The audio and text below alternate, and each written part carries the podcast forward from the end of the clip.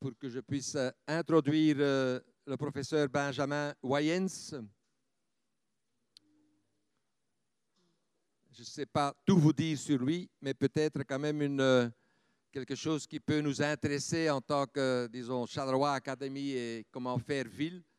C'est que pendant longtemps, en fait, la réflexion sur la société était concentrée autour des sociologues et des économistes euh, qui, travaillaient les, interactions humaines euh, en pensant que le, lieu était un décor de cela. Et en réalité, ce qui s'est passé, je pense, avec la transition, d'abord la mondialisation, le changement des échelles, euh, l'importance aussi de, disons, de la compréhension que des interactions sociales ont lieu, prennent place quelque part, c'est maintenant euh, de plus en plus, disons, des, géographes qui, euh, euh, qui sont au centre des débats académiques aussi pour, pour essayer d'analyser la société et surtout le projet. C'est-à-dire, c'est en ça qu'ils sont aussi liés avec, avec des urbanistes et des architectes qui sont des, des, chercheurs ou des penseurs qui,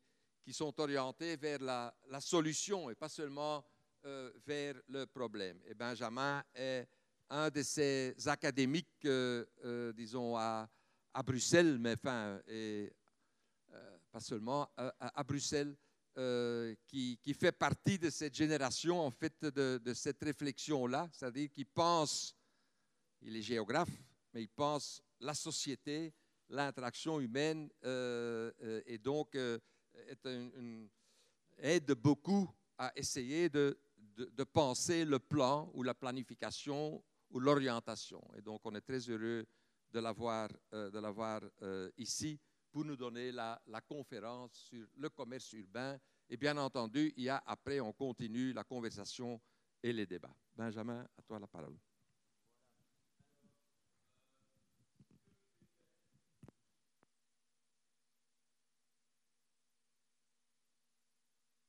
Non, toujours pas? Oui Non Oui On y est? On teste, on m'entend? Voilà, ça a l'air mieux comme ça, non? Voilà, alors ce que je vais faire aujourd'hui, c'est qu'on va justement euh, pas rester juste sur l'étude, pas rester sur l'animation, mais pas non plus tomber juste dans la question de l'urbanisme et de l'espace, euh, mais plutôt de venir sur des fondamentaux. Euh, un fondamental, c'est qu'un commerce, c'est une activité économique qui doit dégager de l'argent, pratiquement de la marge. Et cette marge, elle est utilisée pour plein de choses. Elle est utilisée pour payer des loyers, elle est utilisée pour payer des, travailleurs, elle est utilisée euh, pour euh, payer des fournisseurs et donc faire euh, fonctionner l'économie plus globale. Elle est aussi utilisée pour payer des impôts, elle est utilisée pour toute une série de choses. Et donc, ce qu'il faut jamais perdre de vue, c'est que quand on veut analyser le commerce urbain, on peut lui donner tous les rôles qu'on veut. On peut le voir comme un outil de revitalisation, on peut le voir comme un outil euh, de sociabilisation, tout ce qu'on veut. Mais avant tout, pour faire ces fonctions-là, ça doit être une activité rentable. Et donc la question que, qui va être un peu le fil conducteur euh, de, de, tout mon propos, ça va être une question de géographie économique. C'est qu'est-ce qui fait que l'espace, et particulièrement l'espace urbain, peut être un espace qui peut permettre de contribuer à la rentabilité euh, du commerce. Donc ça, ça va vraiment être le fil conducteur. Alors, premier élément euh, qui contribue au fait euh, que le commerce peut être rentable, c'est quand même une propriété essentielle de la ville, c'est que la ville est dense. On, a tendance parfois un peu à l'oublier, on, parle de pérurbanisation, on a une société qui est de plus en plus éclatée, mais en attendant, les villes restent des lieux denses, donc de concentration de, euh, population, mais aussi, là on est dans une approche résidente, mais aussi de travailleurs, parce que quand bien même on a un développement des périphéries, on a quand même le maintien d'une certaine présence de travailleurs, voire de certains nouveaux profils pour les grandes villes, de touristes et autres. Donc la ville est un espace dense, et cette densité, elle a plein d'effets euh, sur le commerce, euh, effet qu'on va essayer d'un petit peu euh, comprendre, parce qu'une grosse partie du lien entre la ville et le commerce se fait au travers de cette notion de densité urbaine. Alors, premier élément, voilà la carte, c'est fait exprès, vous voyez rien, c'est tout petit. Euh, et si vous la regardiez de loin, vous pourriez dire en fait c'est la carte de la population de la Belgique ou de la densité de population de la Belgique. Ce n'est pas la carte de la densité de population en Belgique, c'est la carte de la densité du commerce.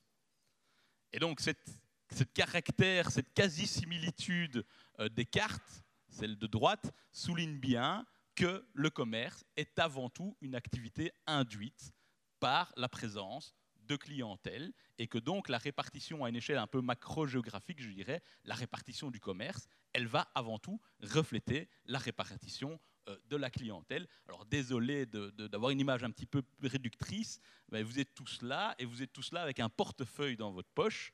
évidemment, euh, le nerf de la guerre pour le commerçant, c'est le portefeuille avec lequel vous vous baladez. Et donc la première composante, c'est y a-t-il assez de portefeuille dans l'environnement?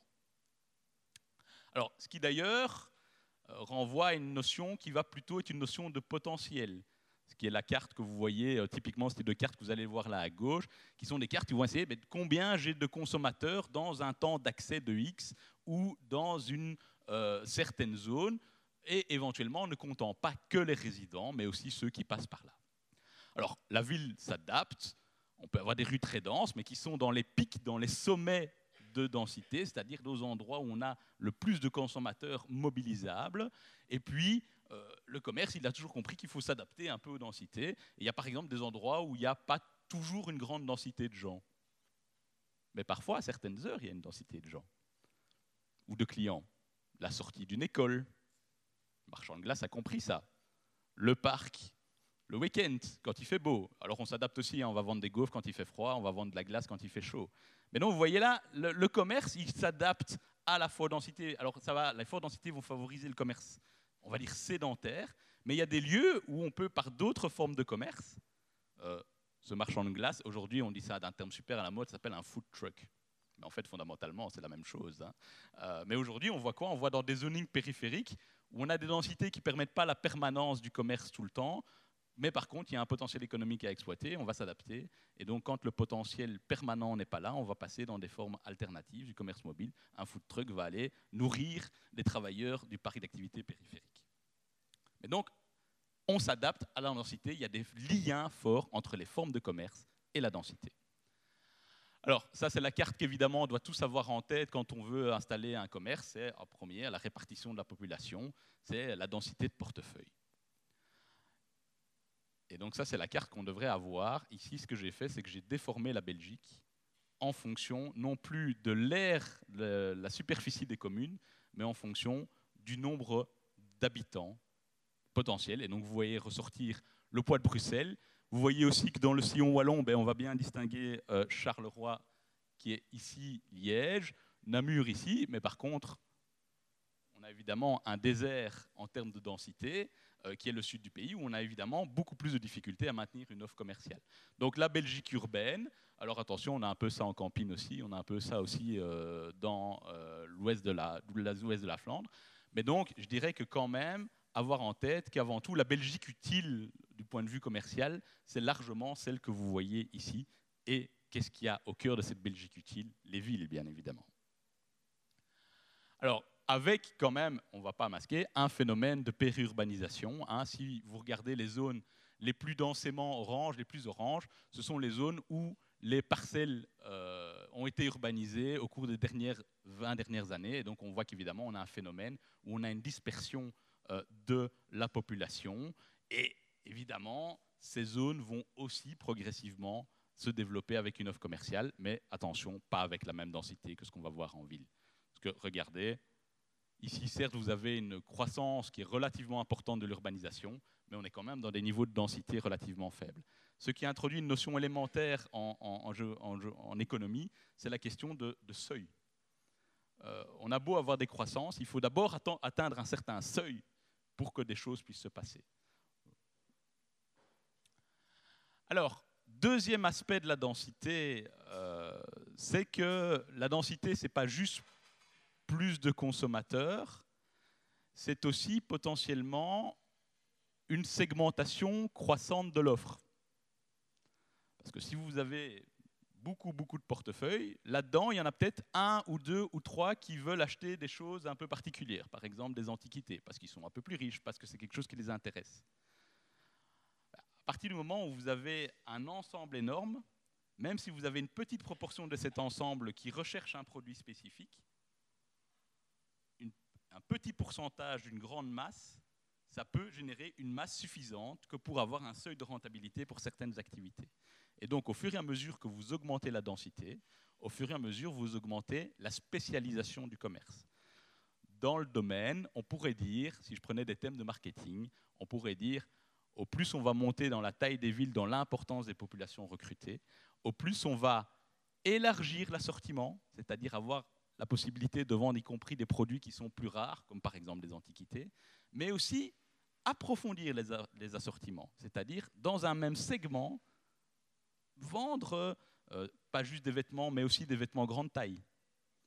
Vendre des antiquités, mais pas juste des antiquités. Être spécialisé dans les antiquités de l'entre-deux-guerres ou dans le vintage des années 50. Et ça, c'est permis par justement cette tellement plus grande masse de clients. Et donc là-dedans, même si c'est qu'un tout petit proportion de cette masse de clients, on va pouvoir trouver une clientèle suffisante pour vivre pour une activité.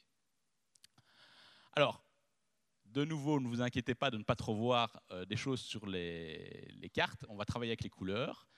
Dans le graphique à gauche, au-dessus, vous avez la composition commerciale des villes. Et tout en bas, vous avez la composition commerciale plutôt des lieux euh, quasiment ruraux. Et qu'est-ce qu'on voit? Ben, C'est que c'est dans les villes qu'on a le plus de couleurs différentes et dans un panache équilibré, un panachage équilibré. Ce qui montre bien cette diversité urbaine, cette caractéristique de la ville d'offrir l'ensemble du spectre euh, de l'offre euh, commerciale, ce qui n'est pas possible dans d'autres lieux, par exemple les lieux plus ruraux, où vous avez une dominante du vert et du bleu, qui sont les commerces d'approvisionnement de base. Il y a la clientèle juste pour cela, beaucoup plus difficilement pour le reste. Alors, j'en profite euh, pour souligner, vous avez plutôt le monde urbain, les villes qui vont être coloriées sur les boules en orange euh, sur euh, la carte de droite. Donc ça, c'est une offre typiquement urbaine avec euh, des vêtements, mais aussi beaucoup de commerces plus rares. je vais citer mes exemples d'antiquaires.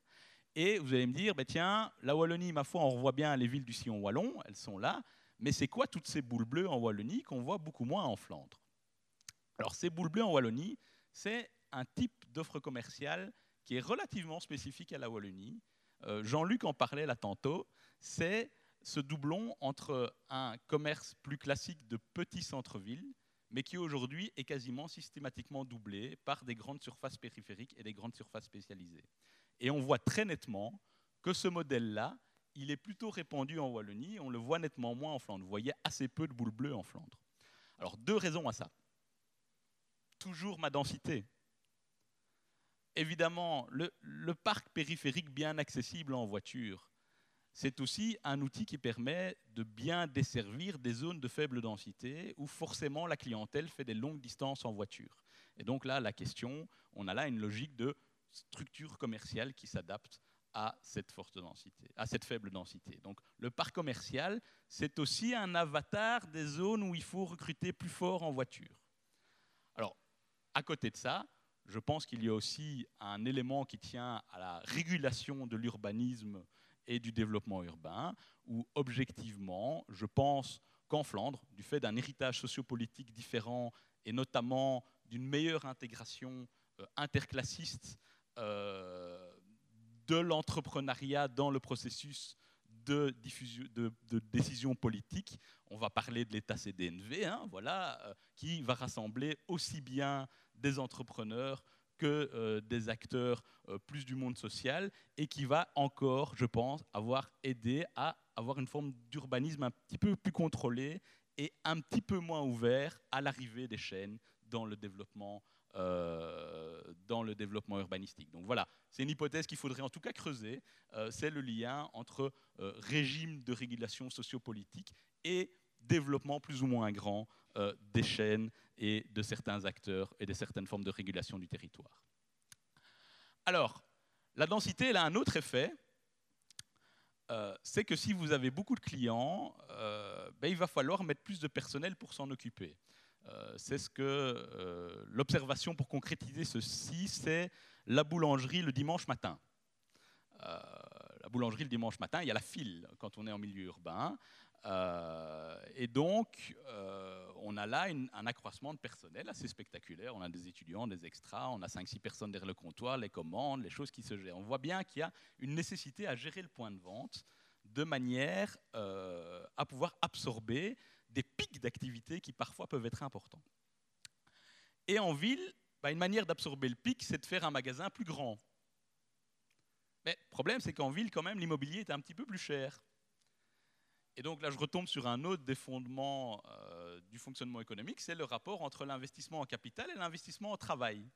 Et donc en ville, paradoxalement, alors qu'on dit toujours que le coût du travail est énorme en Belgique, voilà, dit tout ça, tout ce qu'on régulièrement, en fait, en, ville, il est parfois dans, le domaine du commerce plus intéressant d'augmenter sa densité de personnel, d'augmenter sa densité de services, on parlait de services là tantôt, euh, plus que d'augmenter ses mètres carrés, surtout que ces mètres carrés peuvent être relativement chers.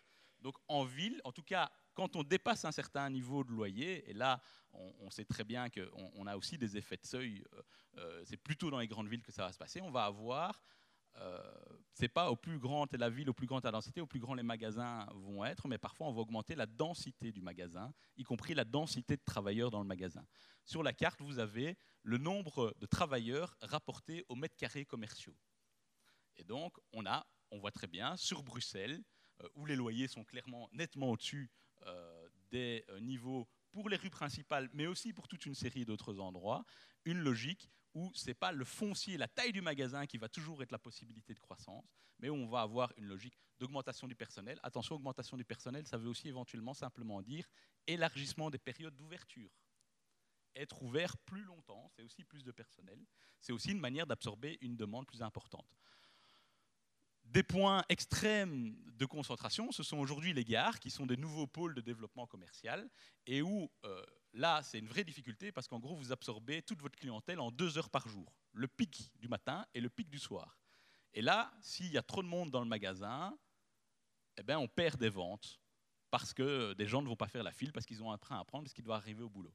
Et donc là, des stratégies, ça va plus des stratégies même de croissance, même de plus de personnel dans le même magasin, ça va être la, création de la duplication des points de vente, euh, ce que fait très bien euh, Relay, qui est une enseigne, qui va dans les grandes gares avoir un point de vente principal et des points de vente secondaires. Donc de nouveau, une logique d'adaptation, cette fois-ci, à une extrême densité de clientèle, mais à devoir gérer dans des horaires très flexibles. Vous me voyez arriver avec une question qui est un peu une chose qu'on n'a pas encore abordée pour le moment, qui est la question des temporalités de fonctionnement euh, du commerce, des heures d'ouverture, de l'ouverture le dimanche. Voilà, on est là avec une série de, facteurs qui sont aussi euh, assez propres à certaines euh, zones urbaines denses. Les loyers, je ne vais pas beaucoup m'étendre de là-dessus, mais je l'ai déjà souligné. Euh, les loyers sont, et vous avez vu que j'ai mis un sacré bémol comme ça, parfois plus chers en ville. ce qui traduit surtout la, particularité des, des loyers, c'est qu'en gros, les seules données publiées, c'est celles des courtiers qui ne publient que les principales rues parce que c'est là qu'ils travaillent. C'était la segmentation entre euh, ce que Jean-Luc appelait le secteur du retail et les autres. Euh, mais évidemment, euh, ce qui se passe, c'est qu'en fait, on a des écarts qui, au sein même d'une ville, peuvent parfois aller de 1 à 5, de 1 à 10 en termes de niveaux commerciaux entre les différentes rues, voire parfois même entre les mêmes rues d'un noyau commercial. Ce qu'on oublie aussi souvent de dire, et là c'est un petit point méthodologique, c'est ce sont quoi? Ce sont des loyers de référence pour les magasins idéaux de 150 mètres carrés avec 6 mètres de vitrine.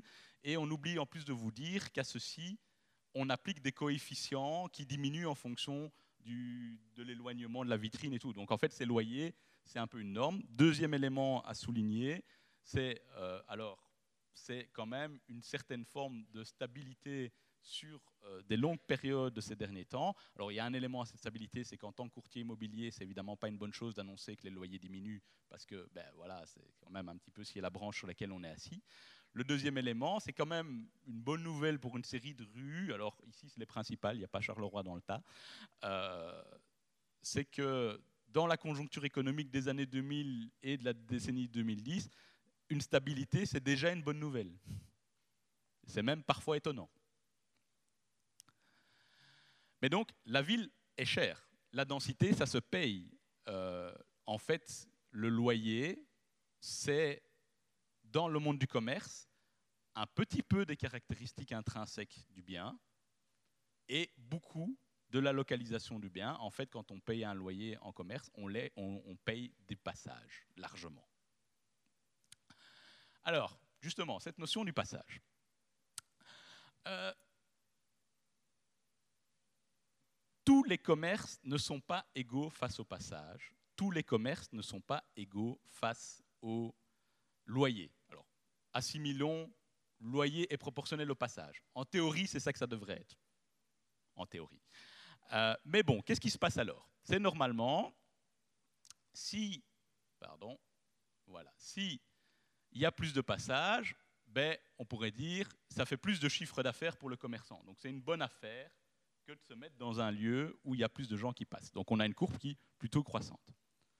Sauf problème, c'est qu'évidemment les propriétaires, ils ont bien compris que s'il y a plus de passages, que ça fait plus de chiffre d'affaires, ben, ils peuvent demander un peu plus de loyer, puisqu'ils se rémunèrent sur une partie du chiffre d'affaires.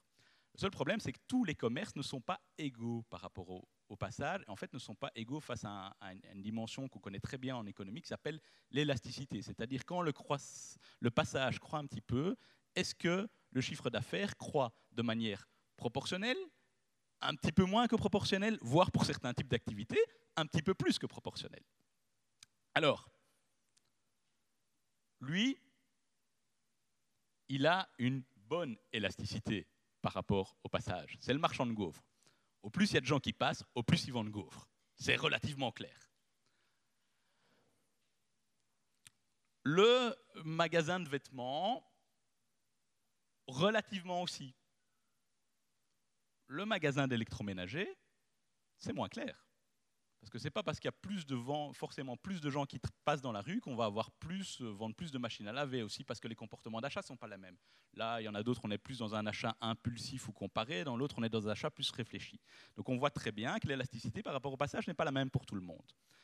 Ce qui veut dire qu'il y a des types de commerces qui n'ont en fait pas intérêt à se mettre dans les endroits les plus passants parce que le rapport de payer plus cher son loyer pas, ne se justifie pas par une hausse de, euh, proportionnelle du chiffre d'affaires qu'on va faire. Ce qui amène à une dimension qu'on oublie souvent dans euh, l'approche du commerce urbain, c'est qu'on considère souvent que le commerce urbain, c'est une histoire de rez-de-chaussée, mais il y a une troisième dimension à la ville.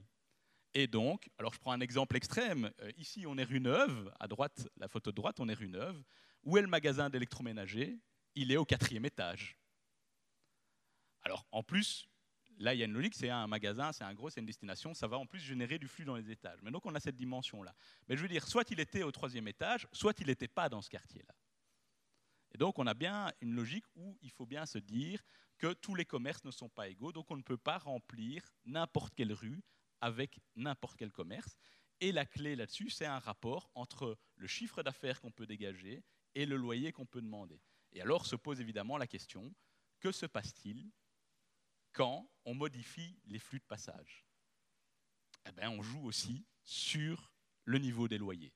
Et donc là, ça, quand on fait de l'urbanisme, quand on fait de l'action urbaine, euh, on déplace des gens dans un espace commercial, eh bien, on joue en fait sur les loyers assez rapidement.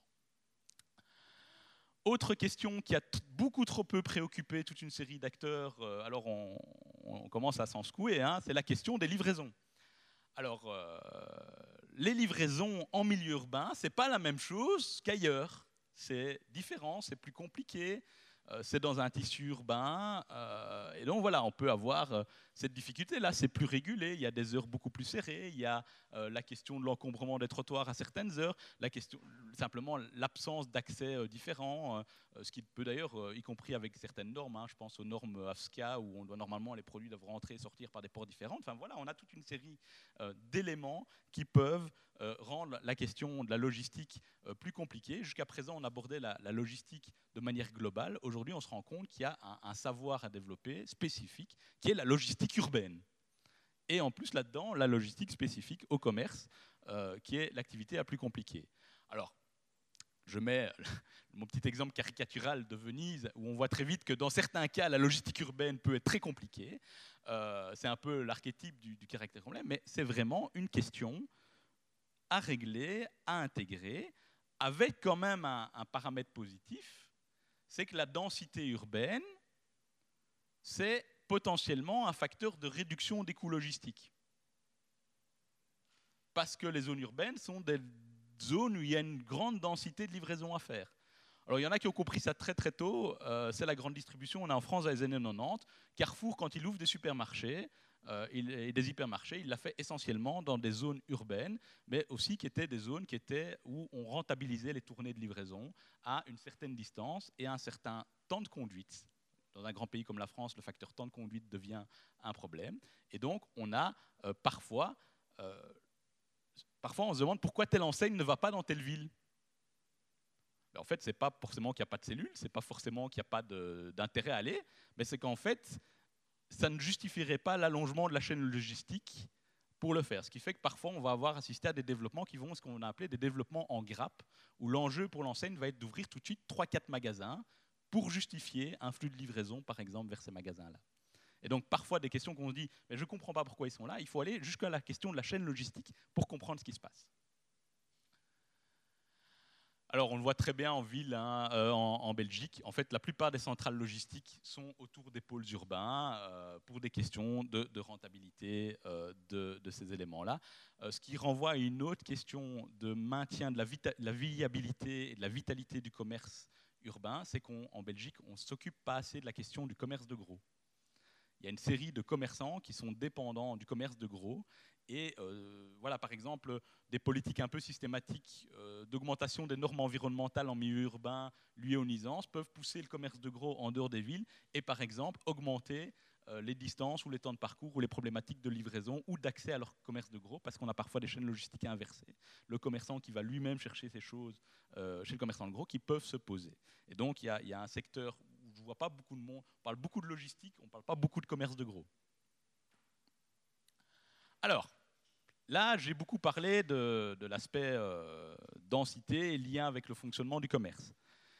Deuxième élément important, c'est que les, urbains, ce pas des habitants tout à fait comme les autres.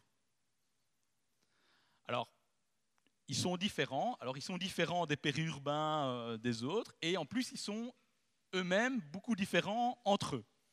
La ville, c'est la coexistence des différents. C'est une caractéristique de l'urbain. Et donc, les consommateurs urbains sont différents dans les deux sens. Ils sont différents entre eux et ils sont différents de ceux qu'on observe ailleurs. Alors,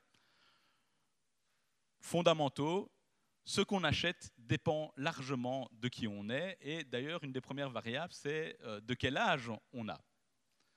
Euh, vous vous rendez très bien compte que le segment euh, de vente des pampers, c'est un segment d'âge assez précis. C'est les jeunes familles avec des enfants. Et ça, on a une catégorie d'âge qui est l'âge moyen à la maternité. C'est un produit à un certain âge. Euh, de même, euh, on pourrait, euh, voilà, je pourrais dire, si je faire les études de marché de Sonotone, pareil pour bien écouter, mais on se rend aussi bien compte que là, la structure démographique va influencer le fait que mon marché va être plus intéressant à un endroit qu'à un autre. Or, qu'est-ce qu'on observe Et ça, n'importe quel démographe, n'importe quel sociologue le sait très bien, c'est que en fait, la structure des âges varie assez fortement dans l'espace. Et ça influe le commerce. Ça va jusqu'à influencer des comportements de consommation. On a des comportements de consommation très liés aux jeunes adultes. Beaucoup sortir, manger beaucoup de pizza.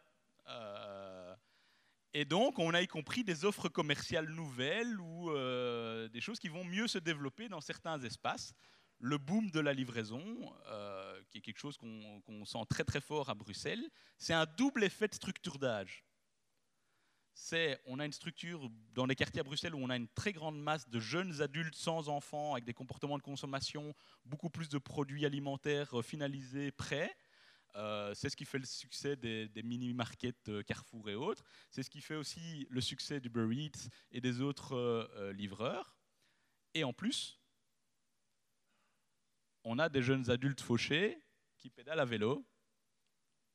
Et donc là, on a une double effet de structure d'âge. On a une masse de ce que je pourrais quasiment appeler du prolétariat jeune, prêt à travailler dans des conditions euh, très dures pour livrer d'autres jeunes euh, dans le cadre de certains euh, processus de consommation hyper flexibles. Et ça, ça se passe à certains endroits en ville.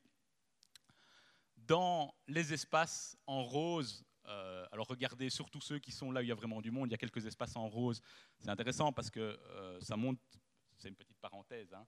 il y a parfois des caractéristiques très urbaines dans le sud du Luxembourg. En fait, il faut voir ça en relation avec la pérurbanisation de Luxembourgville, hein, donc des effets transfrontaliers. Alors c'est dans des très faibles densités, mais on a des modes urbains au fin fond du Luxembourg.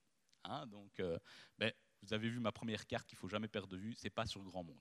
Maintenant, ciblons-nous sur les grandes villes. On voit par exemple que systématiquement, si vous regardez le détail des catégories, les villes sont en général plus jeunes ou vraiment beaucoup plus jeunes euh, que d'autres territoires, ce qui veut dire que tout ce qui est processus de consommation ou le life stage, l'étape de la vie où on est, euh, influe, va euh, vraiment permettre une offre commerciale spécifique à ces espaces-là.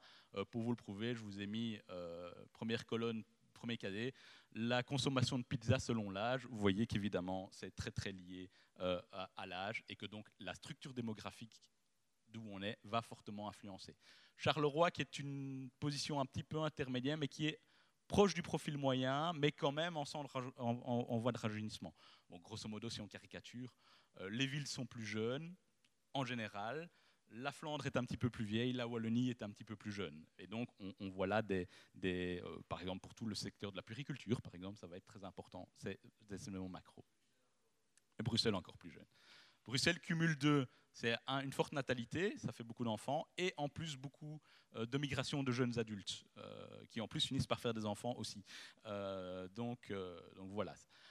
Alors, deuxième élément, toujours ma petite image, vous êtes là, mais pour le commerçant, vous êtes des portefeuilles. Évidemment, il y a avoir des portefeuilles, et puis c'est analyser le degré de remplissage du portefeuille. Sachant qu'évidemment, c'est relativement intuitif au plus le portefeuille est garni, au plus on peut espérer qu'une euh, partie euh, de ce garnissage de portefeuille sorte. Donc un lien fort avec euh, les revenus. À l'autre extrême, si vous suivez un peu les études sociologiques, comment font les sociologues pour définir l'extrême pauvreté? C'est au travers d'un concept qu'on appelle la privation matérielle.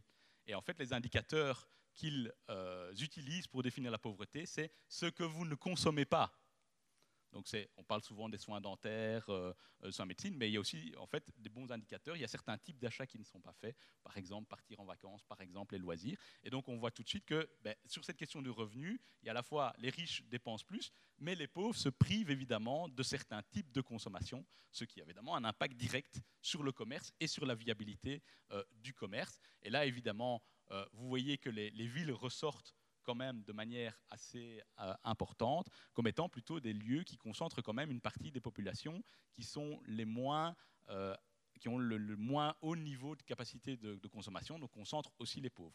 En fait, un paradoxe, alors c'est un peu moins vrai pour les villes du Sillon wallon, mais par contre, euh, les villes comme Bruxelles ou les villes flamandes sont aujourd'hui dans une logique où elles concentrent à la fois les populations précarisées et les populations les plus aisées, mais pas exactement dans les mêmes quartiers, évidemment. Alors, euh, et en plus, euh, le phénomène de pérurbanisation qu'on avait vu là tantôt, dont on a déjà parlé, ben, il se traduit aussi par une partie, aujourd'hui c'est quand même une pérurbanisation des plus hauts revenus. Il y a une pérurbanisation des pauvres aussi, il ne faut pas la négliger, mais ça reste quand même beaucoup une affaire de plus hauts revenus. Alors, ce qu'on oublie souvent de dire aussi, c'est que les riches, et en, lumière les pauvres, en, miroir les pauvres, consomment aussi différemment. Euh, parce qu'évidemment, la, structure, et là je reviens à ma notion d'élasticité, va changer en fonction euh, du revenu, c'est-à-dire la proportion des différentes ventes. Donc, par exemple, c'est une, vieille, étude, hein, et c'est intéressant parce que c'est une étude qui a été mise en lumière en Belgique dans cette région-ci, euh, il y a plus d'un siècle et demi, par Engel, le statisticien de la même époque que Ketley. Il euh, faut savoir qu'au XIXe siècle, la Belgique était leader dans l'économie mondiale, mais elle était aussi leader dans la statistique mondiale. Et donc, ces études qui ont démontré que les structures de consommation variaient fortement selon le revenu, elles ont été faites dans les agglomérations industrielles euh, belges historiquement par Engel. Et il a démontré quoi? Qu'en gros, euh, le poids des produits de base est évidemment beaucoup plus fort dans les populations les moins aisées et que dès qu'on augmente les revenus, non seulement les dépenses augmentent, mais la structure change. donc, par exemple, la part de l'alimentaire diminue. Ce qui veut aussi dire que dans des zones où il y a plus de richesse, vous n'allez pas seulement avoir plus de commerce, vous allez aussi avoir une répartition entre les types de commerces qui va être différente, euh, allant vers des biens qui alors on appelle ça les besoins secondaires ou tertiaires, les besoins de confort, les pyramides de Mansell pour ceux qui ont fait des études de marketing. On retrouve tout ça.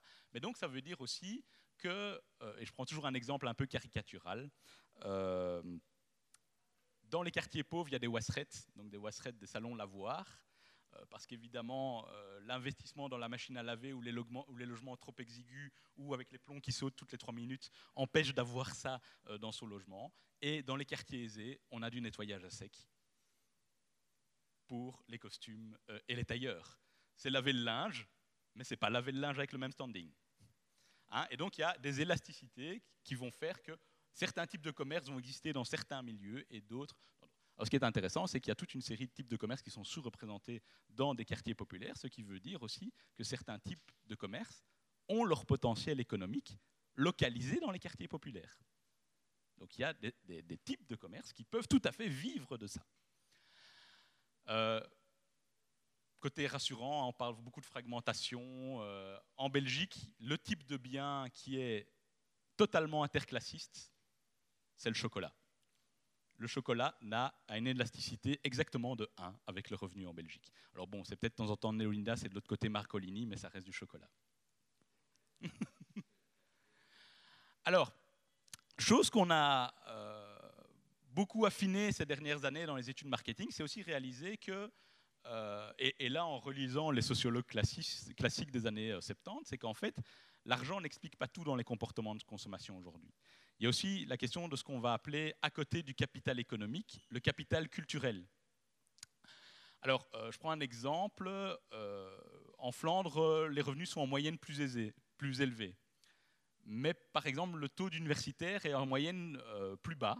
Euh, que par exemple dans le Brabant wallon, euh, parce que les études techniques et professionnelles sont euh, beaucoup développées. On peut tout à fait. Mon plombier gagne beaucoup mieux sa vie que moi. Hein. Je crois qu'il y a beaucoup de gens qui sont conscients de ça. Mais ce qui veut quand même dire qu'entre structure de consommation, c'est pas qu'une histoire d'argent, c'est aussi une histoire de capital culturel acquis. Quelqu'un qui a fait des études universitaires ne va pas forcément lire les mêmes livres que le plombier et vice-versa. et donc, on a une dimension qui va être ce qu'on va appeler le capital culturel, qui peut influencer euh, les structures de consommation et par exemple tout le secteur des biens culturels, qui ne va pas avoir exactement la même viabilité dans des, dans des zones avec une forte proportion d'universitaires par rapport à des quartiers où les gens ont fait d'autres niveaux d'études. Alors, ça peut aller très loin et dans les grandes villes, on peut euh, voir se développer euh, des choses très pointues sur ce plan.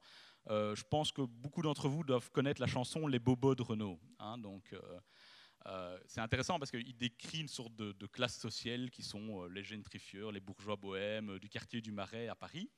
Ce qui est intéressant, c'est que si vous lisez attentivement sa chanson, il les décrit à partir de caractéristiques de consommation. Ils disent dans quel magasin ils vont, ils disent quel style de produit ils achètent. ce qui veut dire qu'aujourd'hui, euh, une partie du commerce, alors pour autant qu'on ait satisfait les besoins de base, qu'on soit dans des villes suffisamment grandes pour que le potentiel de ces micro-groupes soit suffisamment intéressant, on va avoir le commerce qui va contribuer à un besoin qu'on appelle le besoin de différenciation, d'estime de soi, euh, et qui euh, peut mener à des spécialisations de quartier, pas forcément en termes de produits, mais en termes de, de profils assez fins de consommateurs qui achètent ce type de produits. Euh, et donc, c'est ce qu'on appelle souvent les quartiers branchés. Mais en fait, on peut avoir ça. Euh, à Bruxelles, on a un quartier qui est matongué sur les, clientèles africaines. On peut avoir, euh, on, commence à voir se développer ça autour des, consommateurs issus des pays de l'Est ou des pays de l'Union européenne, autour de l'Union européenne. Enfin voilà, on peut avoir ça dans différentes logiques, d'avoir des, sortes de micro-groupes de plus en plus précis. Les marketeurs appellent ça les tribus, les choses comme ça, mais qui peuvent se localiser et générer dans un espace bien précis euh, des euh, potentiels économiques importants. Euh, alors évidemment, plutôt dans les grandes villes. Entre nous, à Charleroi ou dans le Hainaut au sens large, on a une niche. Si vous regardez par exemple les importateurs de produits italiens, voilà, c'est un héritage de l'histoire, mais, c'est aussi quelque part cette idée-là. Ce qui m'amène évidemment à cette notion qui est souvent associée à certains quartiers urbains, qui est la notion de commerce ethnique. Euh, ceux-ci sont des commerces ethniques. On est à Paris, on est dans le quartier euh, euh, d'Afrique de l'Ouest de Paris, hein, où on voit très bien qu'on a une offre commerciale qui s'adresse à la grande communauté d'Afrique de l'Ouest de Paris. Donc ceci, tout le monde est assez d'accord d'appeler ça une forme de commerce ethnique s'adressant à une communauté, partageant une origine géographico-ethnique commune des diasporas. Ceci aussi est un commerce ethnique. Oui. Oui, l'international du café irlandais, euh, c'est un commerce qui a développé quelque chose sur base d'une expertise ethnique ou en tout cas d'une image ethnique. Ce qui m'amène à euh, devoir avoir une approche beaucoup plus fine de cette logique euh, d'ethnicité du commerce, où là de nouveau, nouveau c'est les sociologues qui nous ont appris à regarder ça un petit peu finement. le commerce ethnique, c'est une alchimie de deux éléments. C'est le commerçant est-ce que lui-même a une expertise qu'on pourrait qualifier liée à une forme d'ethnicité? Euh, C'est-à-dire un produit qu'on sait mieux faire quand on vient de quelque part. Et est-ce que ce produit, il s'adresse juste à une certaine communauté ethnique aussi, ou à tout le monde? Et on voit qu'on a des combinaisons différentes. Aujourd'hui, le restaurant chinois, qui est une chose totalement internationalisée, c'est un entrepreneur ethnique qui s'adresse, alors ça dépend où, mais généralement à tout le monde. Ce n'est pas vrai dans tous les quartiers de Londres ou de New York. Hein. il y a des restaurants chinois où vous ne comprenez pas trop ce qui vous arrive. Euh, mais donc, on est là dans une logique, on va par exemple appeler nous de l'exotisme. On va au resto chinois pour manger une cuisine du monde. Mais c'est aussi une, manière de valoriser l'ethnicité du commerce. Après, on peut avoir du commerce ethnique qui s'adresse à un besoin spécifique à une communauté ethnique. Vous retrouvez Paris là, et les petits points, ce sont les phone shops c'est-à-dire les téléphonies lointaines, qui s'adressent évidemment uniquement euh, à, la communauté large, mais pour pouvoir garder le contact avec le pays, et qui correspond, qui nous dresse en fait une, géographie sociale de Paris. C'est les quartiers où il y a des immigrés à Paris. Alors, ben, la Belgique est une terre d'immigration. Euh, on a des flux importants euh, de commerce, un peu vite, mais on a eu des flux importants de migration et une part non négligeable de l'insertion socio-économique de ces migrants, c'est le commerce. Le commerce est euh, un domaine dans lequel, et c'est aussi vieux que l'histoire euh, du commerce, pour pas dire du monde, c'est un secteur qui intègre les étrangers d'une manière ou d'une autre, de manière massive. Euh, aujourd'hui, en tout cas à Bruxelles, c'est très clair, une très grande partie des entrepreneurs sont avec un, ce qu'on pourrait appeler un background de migration. Alors, ce n'est pas forcément juste des arrivées, mais euh, c'est une vraie réalité. Alors, avec, euh, évidemment, là, il faut un peu se méfier. Il y a deux critères. Hein. Il y a la nationalité, ça, c'est les couleurs. Euh, et puis, il y a les boules qui sont les vrais flux d'arrivée. Et donc, aujourd'hui, on a quand même une évolution assez nette de la géographie de l'immigration en, Belgique qui se concentre sur les très grands pôles urbains. Euh, et donc l'immigration récente, elle se concentre vraiment sur Bruxelles, Anvers, euh, un petit peu moins Gand et, Liège. Euh, on voit encore un petit peu ici dans, la région Charleroi, mais aujourd'hui ça devient vraiment un, un, aspect très très ultra métropolitain, je dirais, les très grandes villes. Et avec un deuxième élément, c'est qu'aujourd'hui on a une migration qui est ultra diversifiée. On a une migration dont on a un élargissement des origines qui est spectaculaire, mais aussi un élargissement des statuts socio-économiques. Aujourd'hui, on a des investisseurs et aujourd'hui, aujourd'hui, parmi les très très très riches commerçants bruxellois, il y a toute une série d'entrepreneurs avec un background de migration qui est relativement récent. Alors, consommateurs en plus, euh, je prends la France parce que c'est un bon exemple. Carte de droite, les commerçants, et au plus la boule est orange, au plus il y a beaucoup de commerçants rapportés au nombre d'habitants. Ce qui veut dire qu'en gros, là où il y a des boules oranges, c'est qu'il y a plus de commerçants qu'on s'attend par rapport à la population carte de droite, euh, carte de gauche, pardon, les arrivées de touristes. Bah, évidemment, c'est simplement pour montrer qu'il euh, y aura plus de commerçants aussi dans les lieux où il y a plus de tourisme. Et donc aujourd'hui, il y a toute une série d'espaces commerçants qui vivent par le flux supplémentaire des touristes. Alors parfois, c'est 10 ou 20 de la clientèle, mais 10 ou 20 ça peut vous faire marge ou pas marge. Enfin, euh, marge suffisante que pour vivre ou pas. alors ce qui est intéressant, c'est que c'est un phénomène qui a une double géographie c'est les espaces ultra denses euh, des grandes métropoles, et c'est des espaces extrêmement de faible densité, comme par exemple les Ardennes, euh, où on peut avoir euh, le maintien d'une fonction commerciale grâce au flux de commerce de touristes. Avec des effets pervers, vous avez ici les alentours de la Grand Place, on a été voir les commerçants, on leur a demandé, écoutez, dites-moi à votre avis, à vue de nez, quelle est la proportion des touristes dans votre chiffre d'affaires, et au plus la rue est noire, au plus euh, cette proportion est importante. La rue en noir au sud de la Grand Place, c'est la rue de Manneken-Pis, qui est évidemment euh, ce qu'on appellerait euh, dans un shopping center la locomotive du quartier.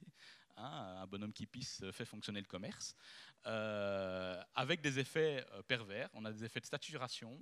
On a des effets de hausse euh, d'étages inoccupés, on a aussi des effets, y compris de standardisation caricaturale de, l'offre touristique et donc de baisse de standing parfois. Euh, et je tiens quand même à souligner qu'à l'autre opposé, en Belgique, on a vu apparaître des chaînes spécialisées dans euh, le tourisme, une chaîne qui s'appelle la Belgique joyeuse, je pense, euh, qui se développe dans les quartiers touristiques et dans les gares. Euh, donc même le commerce intégré se met à exploiter ce segment compliqué de la clientèle touristique. Euh, compliqué parce que grosses variations saisonnières, horaires d'ouverture très compliqués, donc tout ça en termes d'exploitation, c'est dur. Troisième élément, donc la ville est dense, les consommateurs sont différents, et en plus la ville c'est complexe pour pas dire compliqué.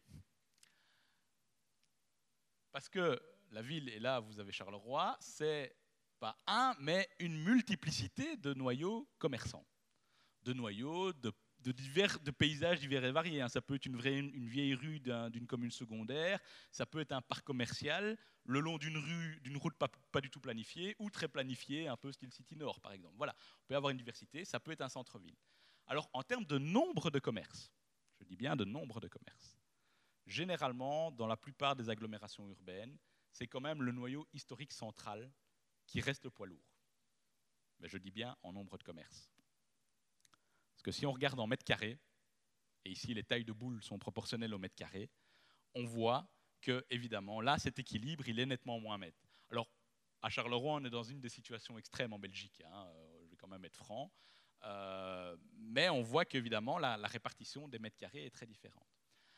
Alors, ce qui attire l'attention sur la manière dont on comptabilise le commerce n'est pas neutre. Si vous comptez en nombre de points de vente ou en nombre de commerces, et encore si on comptait en nombre d'emplois, on n'obtiendrait pas les mêmes géographies. Mais sur la logique de fréquentation, ce n'est pas la même chose non plus. Euh, on voit très bien que si vous avez plus de commerces, vous avez une image de plus grande diversité. Et celle-là, c'est une des forces des centres-villes. Par contre, sur le caractère périphérique, vous avez cette logique de taille, de largeur de l'assortiment, éventuellement, euh, de commodité. Euh, je devrais rajouter de productivité. Le nombre d'emplois au mètre carré entre la périphérie et le centre-ville n'a évidemment rien à voir, parce qu'avoir un magasin plus grand, ça permet aussi d'augmenter la productivité du personnel vous avez la logistique qui est mieux gérée, vous avez une plus grande partie du stock euh, en magasin, vous le, faites tourner plus facilement. Donc les coûts d'exploitation sont différents en périphérie. Et donc la périphérie, elle s'en tire aussi parce que non seulement son prix du mètre carré est moins cher, mais en plus, elle arrive à mieux optimiser son espace quand elle travaille bien, et donc ses coûts d'exploitation en matière de personnel sont moins élevés aussi. Par contre, le centre-ville, lui, a cette force de profiter d'une diversité de flux et de fonctions en centre-ville, mais en payant ça, en partie par parfois des loyers qui sont d'un niveau beaucoup plus élevé, mais aussi des, conditions d'exploitation qui peuvent être plus difficiles. Souvenez-vous de mon image avec la palette sur le trottoir.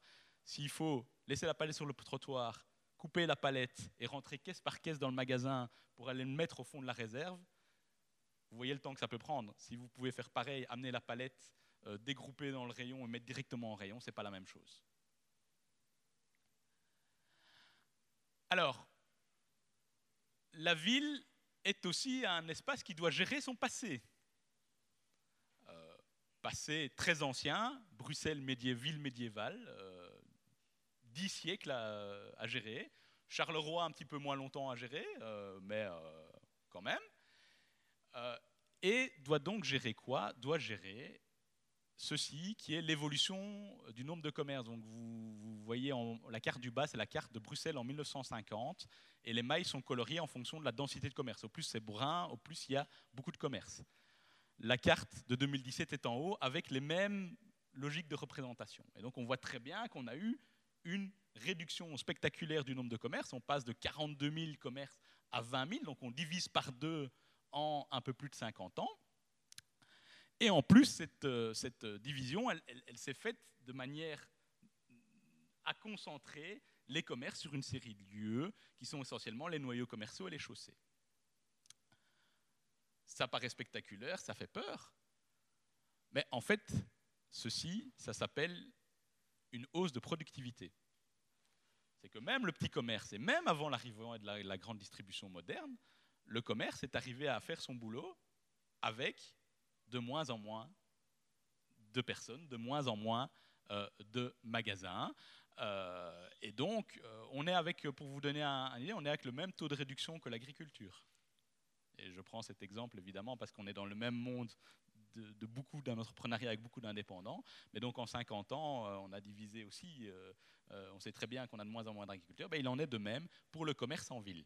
Attention, que là je suis sur le centre de l'ère urbaine. À côté de ça, j'ai des mètres carrés qui se développent aussi en périphérie. Mais que si je devais identifier en nombre de travailleurs, évidemment, c'est avec beaucoup moins de travailleurs. Alors beaucoup moins de travailleurs, ce n'est pas tout à fait exact. Pourquoi? Parce qu'en Belgique, quand même, on est à la fin de 50 ans de croissance, de croissance démographique, de croissance économique. Donc ces gains de productivité, on ne les a pas toujours trop sentis parce qu'une partie ont été absorbées par la croissance. Alors, on est à des taux de réduction, donc vous voyez entre 1950 et 1969, on a un taux de réduction de 1 euh, ou de 1,2% par an. Hein. C'est des taux annuels, hein. donc euh, ça veut dire que vous les cumulez, ça fait évidemment beaucoup. Vous voyez quand même qu'entre 1997 et 2017, ce taux s'est ralenti, en tout cas pour l'aire centrale urbaine. Alors là où évidemment on comprend aussi qu'on a des logiques d'évolution, et je vous ai pris ici un extrait euh, d'un travail qu'on vient de terminer sur Atrium, hein. donc ça c'est euh, vraiment du, scoop. Euh, on peut faire ça vraiment type de magasin par type de magasin et se rend vraiment compte qu'on traduit aussi les évolutions des structures de consommation et de la manière dont ça fonctionne. Vous ne serez évidemment pas du tout étonné de voir les libraires et les carteries se faire diviser par deux depuis 1997. Depuis 1997, on a quelque chose qui s'appelle Amazon qui est arrivé et qui évidemment a un effet non négligeable sur ces types d'activités.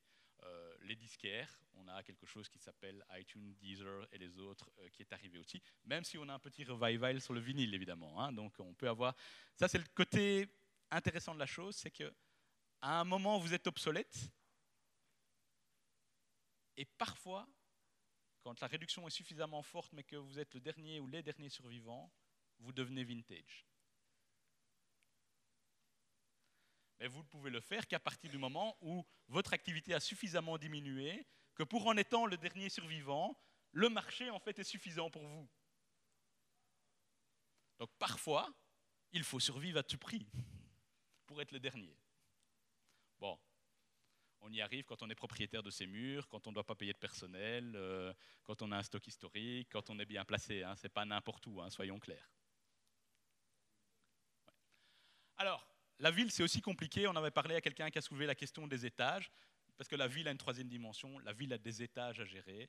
Euh, c'est évidemment euh, chose. La ville, c'est aussi compliqué parce qu'il faut rénover les, rues en faisant fonctionner correctement encore le commerce. On a une rue neuve qui est catastrophique à Bruxelles en matière de, gestion de l'espace public.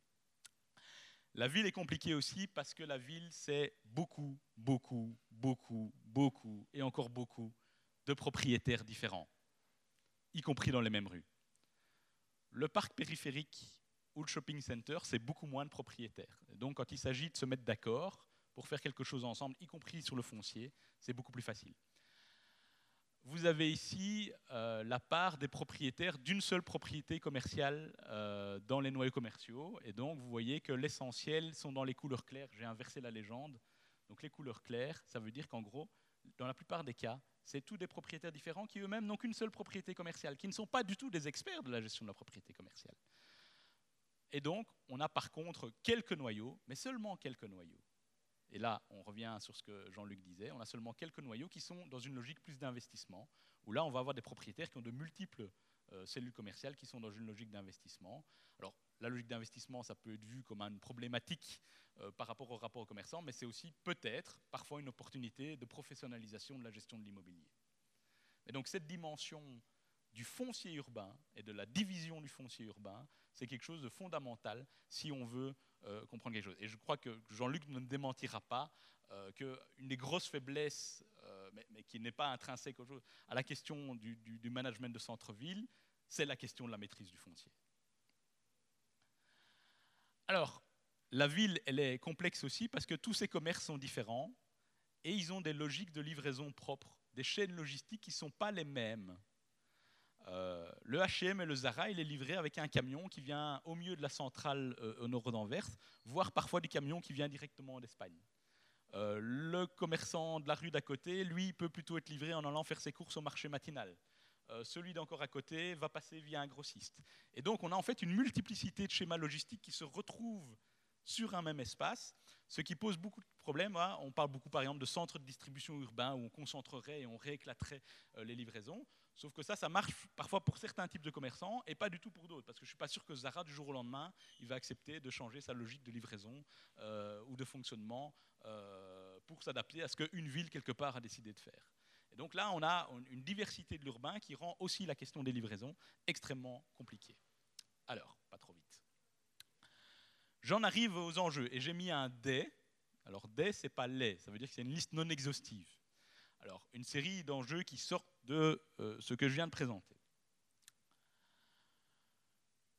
Le premier effet, c'est que, je l'ai déjà montré, on est quand même, pour les espaces urbains et les parties centrales des grandes villes, on est dans une logique de contraction du nombre de commerces. Ce qui ne veut pas dire qu'on ait forcément une contraction des surfaces commerciales. Mais le problème, c'est que les surfaces commerciales, je ne les ai pas en 1950. Euh, mais donc on voit quand même en termes de nombre, on a une diminution. Euh, je tiens quand même à souligner que cette diminution était largement entamée avant l'arrivée de la grande distribution moderne, des grandes surfaces, des hypermarchés, auxquels on attribue souvent euh, le phénomène. Mais en fait, il avait largement démarré avant. Hein. les plus grandes hausses de productivité, c'est dans l'immédiat après-guerre, hein, dans tous les secteurs de l'économie en Belgique. mais avec en plus une diminution plutôt des indépendants et des petits établissements. Donc vraiment, on est avec une réduction du nombre de lieux occupés par le commerce. Deuxième élément, on est, alors si les courbes sont droites, plates, c'est parce que je les ai rapportées au nombre d'habitants et que j'ai en plus corrigé de l'inflation. Euh, et donc, on a là l'évolution de la consommation depuis environ 1975. Euh, de différentes manières. Vous avez en noir le revenu par personne, en rouge les dépenses par personne et en bleu le chiffre d'affaires par habitant euh, du commerce en Belgique. Alors, première constatation, il y a une part moindre de la croissance du revenu qui transite aujourd'hui par le commerce de détail c'est très important. C'est tout le développement, euh, par exemple, de vos coûts fixes, des loyers, de la téléphonie, euh, des voyages. Donc aujourd'hui, de la croissance économique est quand même quelque chose qui est encore, on est encore au bout, hein, c'est plus très fort aujourd'hui, mais on en a bénéficié pendant une grande période. Mais au fur et à mesure de cette croissance économique, le commerce de détail n'a pas capté tout ça. Et aujourd'hui, avec ce qu'on pourrait appeler la servicialisation de la vie, le, passer de plus en plus par des logiques de services, euh, faites, le petit bilan, regardez ce que vous payez, vous verrez que fait, vous payez énormément pour vos services. La téléphonie en est le meilleur exemple. Euh, téléphonie qui restructure ses réseaux de points de vente pour le moment. Hein. Euh, tant qu'il fallait équiper tout le monde, on avait beaucoup de points de vente. Aujourd'hui, tout le monde fait un petit peu du retrait. On se rend compte qu'on a de moins en moins besoin d'un magasin pour vendre des téléphones. Alors, donc, un premier problème, on n'a pas capté tout à fait dans le commerce de détail cette croissance. Sinon, pour le reste, ma foi, dépenses et euh, chiffre d'affaires étaient plus ou moins stables jusqu'au milieu des années 2000, où là, on, a eu des légères baisses. Voilà. Alors, si vous, prenez les deux graphiques ensemble, moins d'acteurs pour un même chiffre d'affaires ou une même, ça veut dire un secteur qui s'est concentré économiquement.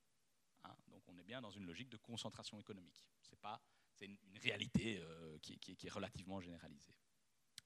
Concentration économique qui euh, n'est pas tout à fait neutre dans l'espace, puisqu'elle va générer des vides à certains endroits en, termes de, cellules commerciales. Alors on a les chiffres que sur quelques dernières années, mais pardon, euh, la courbe du haut, les courbes bleues et rouges, c'est les surfaces commerciales vides en Belgique. On voit que c'est très sélectif sur le graphique qui est en, en rouge, où c'est la part de vide à différents endroits. Le bleu, c'est une date, le rouge, c'est une date plus récente. Et à droite, vous êtes dans les A1, c'est les meilleures localisations commerciales, et à l'autre bout, vous êtes dans les moins bonnes localisations commerciales. Et donc, qu'est-ce qui se passe quand il y a une concentration économique? On va favoriser les meilleurs endroits. Et donc, grosso modo, on crée du vide, surtout en tout cas dans les milieux urbains, dans les marges. Voilà un zoom sur le centre de Bruxelles. Euh, pour vous repérer, on a une forme de pentagone au milieu, c'est la ligne de métro 2 ici, ce qui médiévale. Et euh, autour, on a les vieux faubourgs du 19e siècle. Et on voit très bien qu'on a une dominante de bleu qui traduit une diminution du nombre de cellules commerciales. Et il reste essentiellement du jaune, c'est-à-dire des lieux où le nombre de cellules commerciales se sont maintenus. Et ça, c'est les chaussées, les principaux noyaux commerçants. Pour trouver du rouge, il faut élargir, il faut dézoomer, il faut aller en périphérie pour trouver un petit peu de croissance, mais pas des masses. À côté de ça, on continue à produire du mètre carré. Alors c'est là qu'évidemment, quand on combine un peu les, les différentes courbes, euh, qu'on se fait peur, puisque les dépenses ne croissent pas, on est dans une logique de concentration économique, donc en gros il y a moins d'acteurs pour prendre des, des choses, ou alors c'est éventuellement des plus gros acteurs, mais par ailleurs, on a toujours du développement immobilier, on crée du mètre carré commercial. Alors, posons-nous la question, c'est à vue de pas des commerçants qui créent forcément ces mètres carrés commerciaux ou pas entièrement. Et donc, quels sont les facteurs qui peuvent expliquer qu'on a euh, euh, cette, création? Alors, euh, la loi IKEA, la directive service, donc tout d'abord, il ne faut pas négliger qu'on a assoupli la régulation très fortement.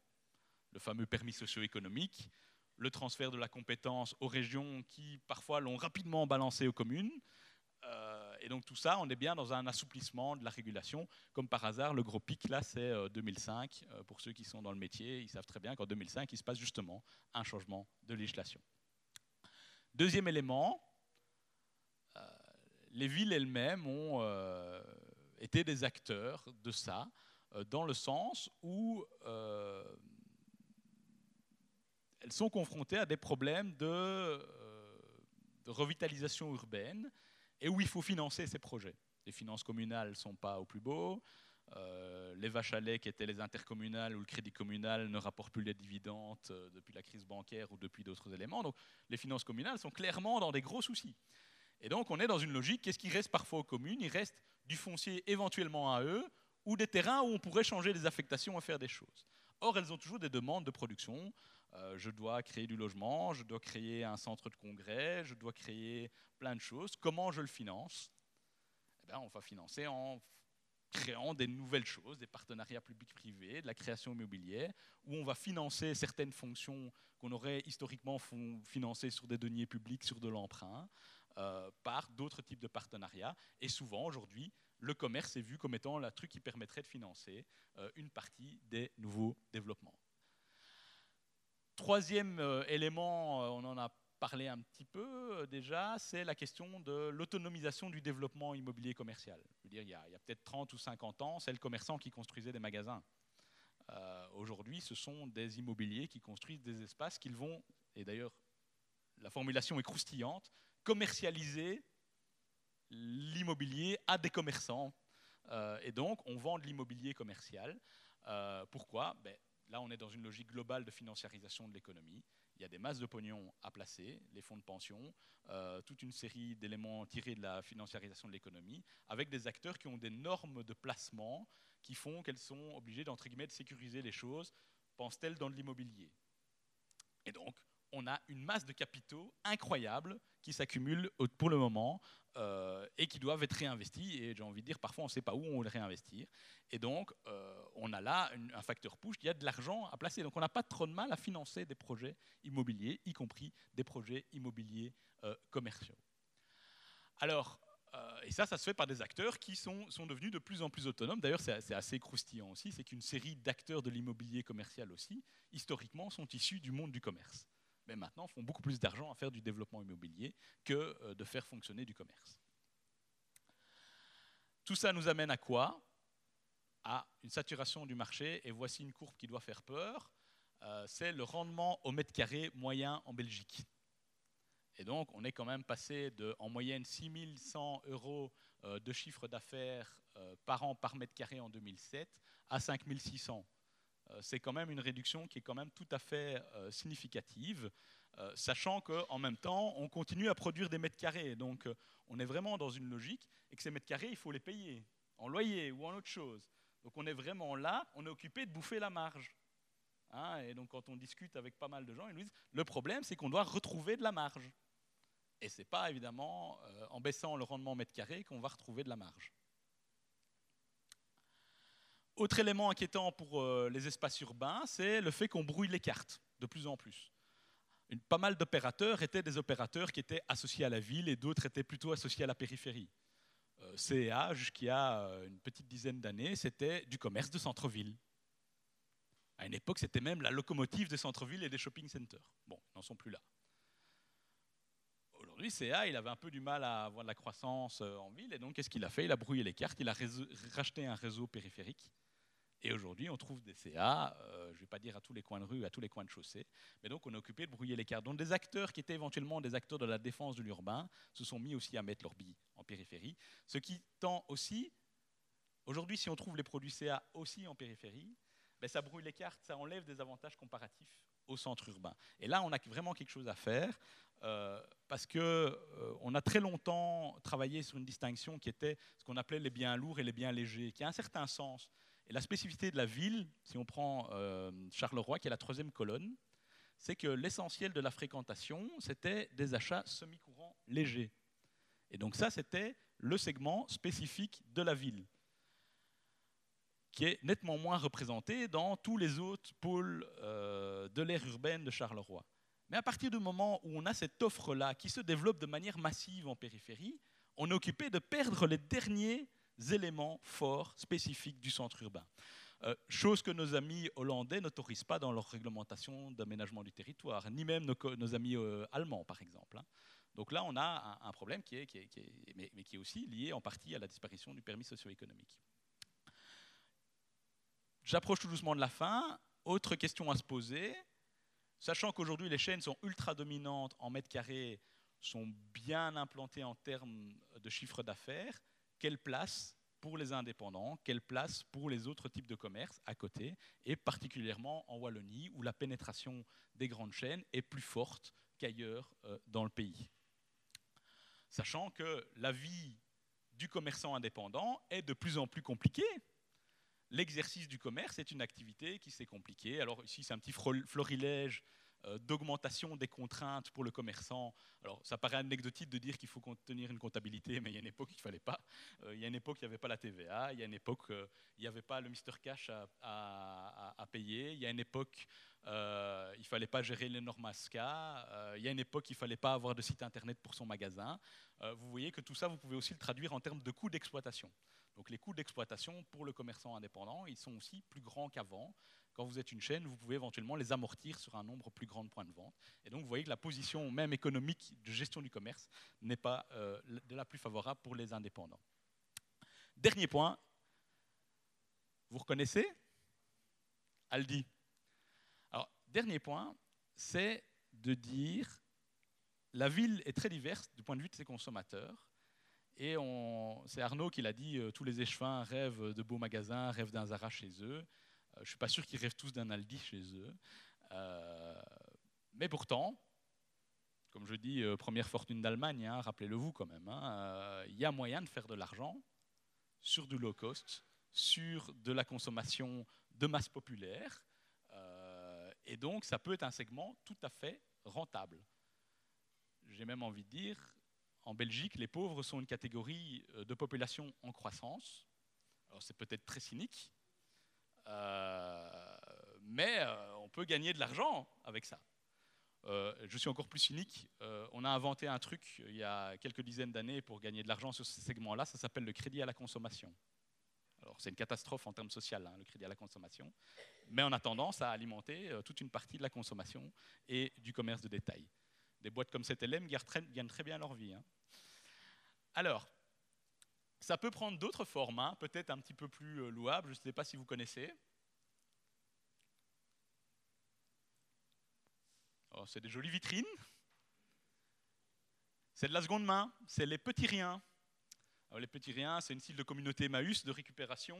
Euh, c'est de l'économie, on appelle ça de l'économie sociale, euh, qui aujourd'hui deviennent des acteurs du commerce à part entière, mais qui en fait sont sur le même segment qu'Aldi en partie, et avec des trucs rigolos c'est à la fois euh, se meubler pas cher, Mais aujourd'hui, c'est devenu un, commerce de hipster hein, pour aller euh, se retrouver une table des années 50. Euh, voilà, vous vous rendez compte que des trucs qu'au départ on disait, mais oui, c'est du commerce pour les pauvres, des trucs comme ça, peut tout d'un coup euh, s'ouvrir, pour ceux qui connaissent, à Uccle, place Van der Kindere, rue du Bailly, dans les Marolles, à Caen, un petit rien, rue d'Ansart. Hein, donc on est là à se dire, il faut parfois se dire, on peut tenter des segments et on peut avoir des surprises. Ici, avec le côté éventuellement positif, d'en plus faire de l'emploi pour des segments euh, particuliers en, besoin. Alors, on en a parlé, la question euh, du commerce électronique. Je crois que la bonne question à se poser, c'est d'abord, est-ce que c'est rentable pour moi? Je tiens quand même à rappeler qu'il y a toute une série d'entreprises du commerce électronique qui aujourd'hui ne sont pas rentables et où on peut se poser la question des modèles alternatifs. Parfois, on peut ne pas le faire et c'est un bon calcul. Après, il faut voir comment. Euh, après, la vraie question, c'est comment, euh, en faisant ça, on ne va pas encore donner plus de marge euh, à certains macro-opérateurs. Aujourd'hui, ceux qui font du commerce électronique dans les villes, c'est Uber Eats ou des boîtes comme ça, qui en fait captent une partie de la plus-value qui ne revient pas au local. Donc, il y, a une logique là qu'il va falloir éviter qu'on fasse de l'évasion partiellement vis-à-vis de ça. On a une série de commerçants qui commercent en ligne, mais si on commerce sur Amazon Marketplace, ben, l'argent finit par arriver dans le Delaware ou au Luxembourg, et donc ça, ça pose quand même des vraies questions. Donc c'est comment on arrive à développer un modèle local du commerce électronique. Et là, je pense qu'on n'a pas encore, euh, on n'a pas encore de modèle à, mettre en évidence. Il faudrait peut-être d'ailleurs aller voir un petit peu du côté de l'Afrique, du Kenya, euh, de toute une série de pays en voie de développement. Non, non, mais vraiment pour des systèmes de paiement, des choses comme ça, euh, il y a des choses à aller regarder. Dernier point, oui. La vente d'uniformes, ouais. Euh, globalement, ne vous faites pas d'illusions, les, militaires ne sont pas dans les rues indéfiniment, euh, parce que ce n'est pas avec les deux, trois pelés qu'on a euh, à l'armée belge qu'on va tenir longtemps. mais donc ça veut dire que ces coûts-là sont déjà occupés de retomber sur les films de sécurité privée et donc indirectement sur les commerçants toutes les grandes enseignes, tous les shopping centers ont vu exploser leurs coûts de sécurisation. Alors on ne le voit pas encore dans les bilans, mais ça va arriver. Et puis ça pose des vraies questions d'enjeux urbains. Aujourd'hui, la rue Neuve, elle est cernée de blocs en béton. Euh, on est occupé de faire des forteresses de toute une série de shopping centers. On avait des modèles où on disait il faut ouvrir le shopping center sur la rue pour éviter les façades aveugles. Mais évidemment, qu'est-ce qui se passe? Dès qu'on veut sécuriser On va limiter le nombre des accès. Donc là, on est avec des contraintes majeures. Euh, Qu'est-ce qu'on va faire Qu'est-ce qu'on va faire pour sécuriser sans faire peur, sans arriver à un urbanisme de forteresse Les forteresses, ce pas des bons shopping centers, euh, ce pas des bons centres-villes. Et là, on a vraiment euh, quelque chose à prendre euh, en rajoutant en plus l'aspect image, l'aspect symbolique. Avoir quelques paracommandos rue Neuve, c'était peut-être une mesure tout à fait pertinente. parquer les camions kaki, voire les blindés sur la place de Brouquière ou sur la Grand Place, ça, c'était peut-être pas la meilleure des choses à faire. Merci pour votre attention.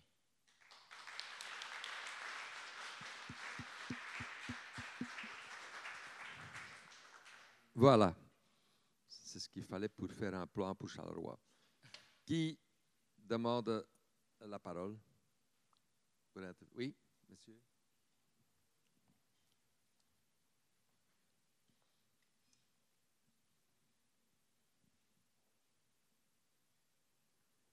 Félicitations, super exposé. Euh, c'est malheureux que c'est un samedi matin qu'on n'a pas beaucoup de commerçants. Il y a un point quand même où, qui m'a fait tiquer, c'est votre rapport euh, pour ne pas engager, je prends plus de mètres carrés. Pour ne pas engager, j'agrandis, j'élargis mes heures d'ouverture. Ah ça va me forcer en. Attention, c'est pas ce que j'ai dit. Pratiquement, euh, c'est pas comme ça que ça se passe, quoi.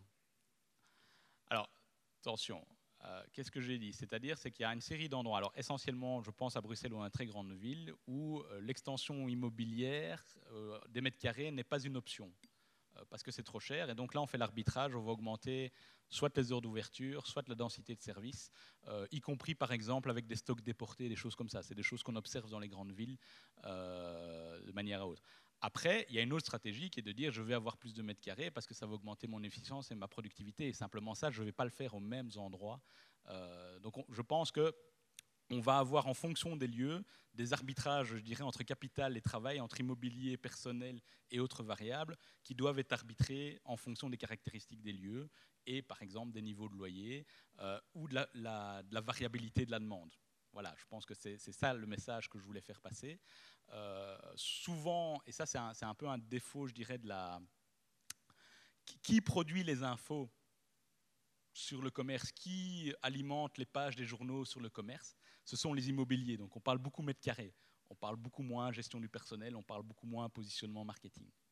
donc là, voilà, je voulais souligner qu'il y a euh, des, modèles, probablement des modèles nouveaux de gestion du personnel ou de fonctionnement.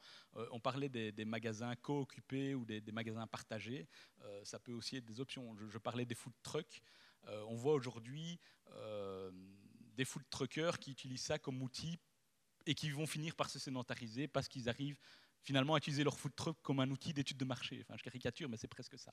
Donc voilà, on a, on a là une, manière de, de, penser qui doit être et où on doit bien veiller à tous les, éléments de l'équation commerciale. La marge, c'est de la clientèle, c'est de la marge opérationnelle. Hein, euh, tiens, mais qu'est-ce que je peux faire aussi sur mes coûts d'achat, sur ma chaîne logistique? Pensez à un élément dont on parle très peu, je n'ai pas parlé dans l'exposé, qui sont les marges arrière. Euh, les négociations avec les fournisseurs, mais aussi les autres services rémunérés que je pourrais faire dans mon magasin. Alors attention, il y a des très mauvaises expériences, hein, les points qu'il y a là ou les trucs comme ça. C'est pas de la bonne marge arrière euh, pour le commerçant, ou en tout cas, il va falloir un petit peu mieux rémunérer ce style de service-là.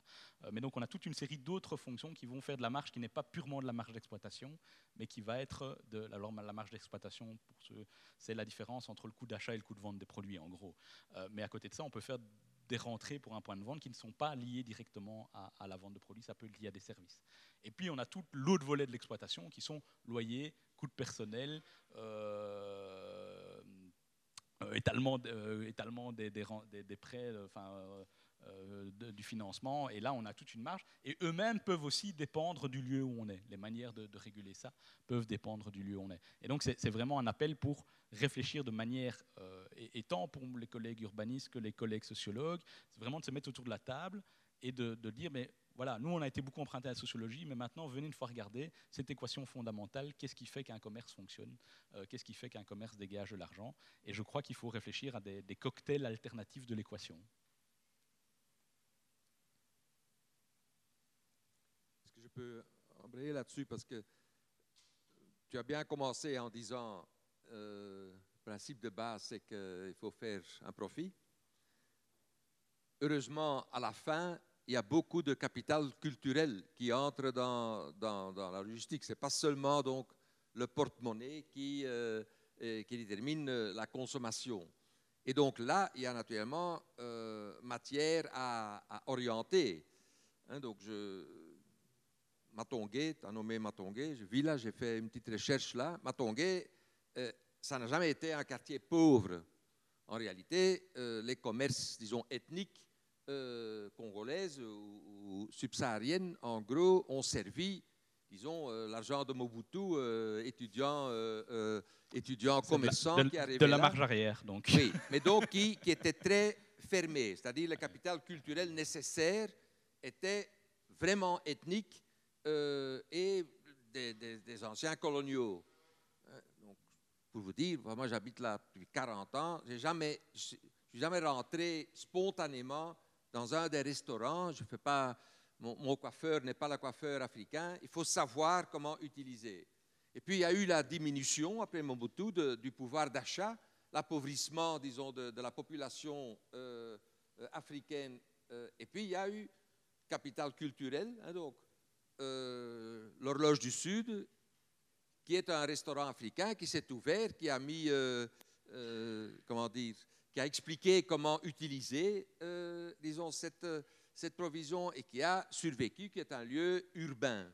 Donc, en gros, je pense, un des éléments, naturellement, de, faire ville, c'est de faire bénéficier une, comment dire, un commerce de niche en l'ouvrant ou en éduquant, ou en, l'ouvrant, d'une certaine façon, à une, clientèle autre. Je veux dire, il y a beaucoup de marge, naturellement, hein, le marché en soi n'est qu'un résultat de, euh, l'équation, euh, mais je pense que public, Ma question donc est est-ce que la, politique publique doit s'orienter à rentabiliser le marché comme il est?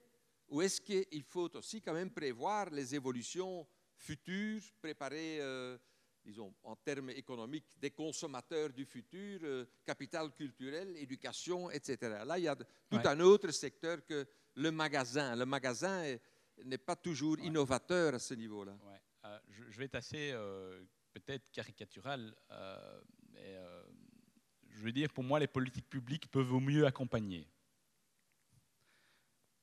J'ai aucune idée de ce qu'aura la consommation dans 10 ans, donc je ne vois pas comment une autorité publique euh, saura ce qu'est la consommation dans 10 ans. Moi, je pense que ce qu'il faut faire, c'est maintenir un environnement qui, paradoxalement, est un environnement relativement libre au sens où les évolutions doivent pouvoir se faire. Euh, où on doit laisser ouvert un maximum les possibilités, ce qui euh, soulignait d'ailleurs, enfin c'était une des raisons pour lesquelles je soulignais le, le danger de mettre toutes les billes dans le même panier euh, des enseignes, parce qu'évidemment c'est beaucoup plus facile si vous êtes un opérateur public d'aller voir un promoteur immobilier ou euh, même quelques enseignes pour remplir votre rue commerçante ou pour rénover un quartier, parce qu'il y a un interlocuteur clairement identifié, extrêmement restreint, avec assez peu d'incertitudes, mais qui, en contrepartie, a un effet de standardisation et de reproduction de copy-paste, je veux dire. C'est beaucoup plus difficile de prévoir l'émergence euh, de quelque chose de, nouveau. Et donc, en fait, ce qu'on ce qu'on se rend compte, que ce qu'il faut, c'est euh, parfois laisser la crise arriver, et ça, c'est politiquement extrêmement difficile. voir si sur ce terrain en crise, alors un terrain en crise, c'est par exemple un terrain où les prix de l'immobilier se sont effondrés et où donc un jeune starter peut décider de s'installer. Euh, et il va peut-être aller dans ce quartier-là parce qu'il y a euh, aussi une autre infrastructure où il a été présent. Enfin, voilà, c'est l'histoire de la rue d'Ansart, euh, qui était une rue luxueuse de Bruxelles, qui s'est totalement effondrée, où des cellules commerciales ont été à un moment à vendre pour rien. Il y avait plein de stylistes et de branchés flamands qui traînaient dans le quartier parce qu'il y avait des théâtres et des infrastructures culturelles. Et donc quelques stylistes se sont fixés là et c'est devenu une des mecs de la mode à, Bruxelles, si pas dire en Europe, parce qu'il y a eu cette crise immobilière. Alors évidemment, de nouveau, dans un contexte bien précis. Euh, ça va pouvoir être euh, réfléchi. Il, faut trouver ça à d'autres échelles. hein. Des, exemples comme ça, c'est évidemment toujours la même chose. On n'en trouve pas plein. Euh, mais donc, ça veut dire aussi. Et là, j'ai envie de dire, rue d'Ansart, je veux dire, tant mieux que les pouvoirs publics ne soient pas intervenus pendant très longtemps. Et maintenant, à la limite, on leur a demandé d'intervenir pour éviter que les enseignes arrivent, pour pouvoir maintenir la diversité. euh, et puis finalement, ils ont trouvé un plan, ils vont accompagner maintenant. C'est ça la structure. Et donc voilà, moi je crois que c'est vraiment ça. Il faut accepter d'observer finement, de sentir les choses qui viennent. Et puis il faut pas mettre des bâtons dans la rue. Mais pour que des choses y mettent, et c'est vraiment, je suis dans une approche quasiment darwinienne, hein, pour qu'il y ait une sélection des espèces qui se fasse, il faut qu'il y ait de la biodiversité. Et donc pour moi, l'enjeu des pouvoirs publics, c'est de maintenir la biodiversité euh, commerciale euh, dans un espace, parce que si vous euh, mettez, faites glisser tout vers un segment, ou vous faites, donc c'est une critique de, certaines politiques de spécialisation, hein, je vais être assez franc. Si vous faites tout glisser dans une approche, dans un segment, vous pouvez être extrêmement bien adapté à l'environnement au moment où vous faites ça. Par contre, si l'environnement évolue, s'il y a une perturbation, euh, eh ben, éventuellement, tout d'un coup, vous avez tout un paquet qui peut se retrouver non adapté. Et c'est bien pour ça qu'on voit très bien, et ça c'est la biologie qui nous, qui nous l'enseigne, c'est que les, les structures diversifiées ne sont pas efficaces pour coloniser très rapidement un nouvel espace. Par contre, c'est elles qui sont le plus résilientes. Et donc moi je crois que le, le vrai enjeu qu'on a à avoir sur la gestion du commerce urbain, c'est comment on maintient la biodiversité. Et donc pour maintenir la biodiversité, je prends toujours ce- cet, cet autre exemple, de temps en temps, il faut que la forêt brûle. Mais en même temps, le- les enjeux que tu mentionnes à la fin sont des enjeux de structure. On peut quand même vouloir quelque chose qui n'existe pas encore. Par exemple, vouloir des cantines euh, euh, d'alimentation gratuites dans les écoles, fournies par, par une, une, euh, une agriculture urbaine de proximité, euh, avec une certaine approche, euh, avec plus de, plus de légumes, moins de viande. Enfin, vouloir, Ouais. une, une restructuration, et alors par, par des opérations Ouais. euh, Bah, bah, restructurer le- Ouais, le- euh, ouais, mais là, on est bien dans, on accompagne des trucs qui ont émergé. Il n'y a, aucun pouvoir politique euh, qui, a, euh, qui a lancé ces phénomènes-là. Ce sont des choses qui ont émergé plutôt de la société civile, Oui. voire du monde économique, et qu'ensuite il faut accompagner de manière correcte.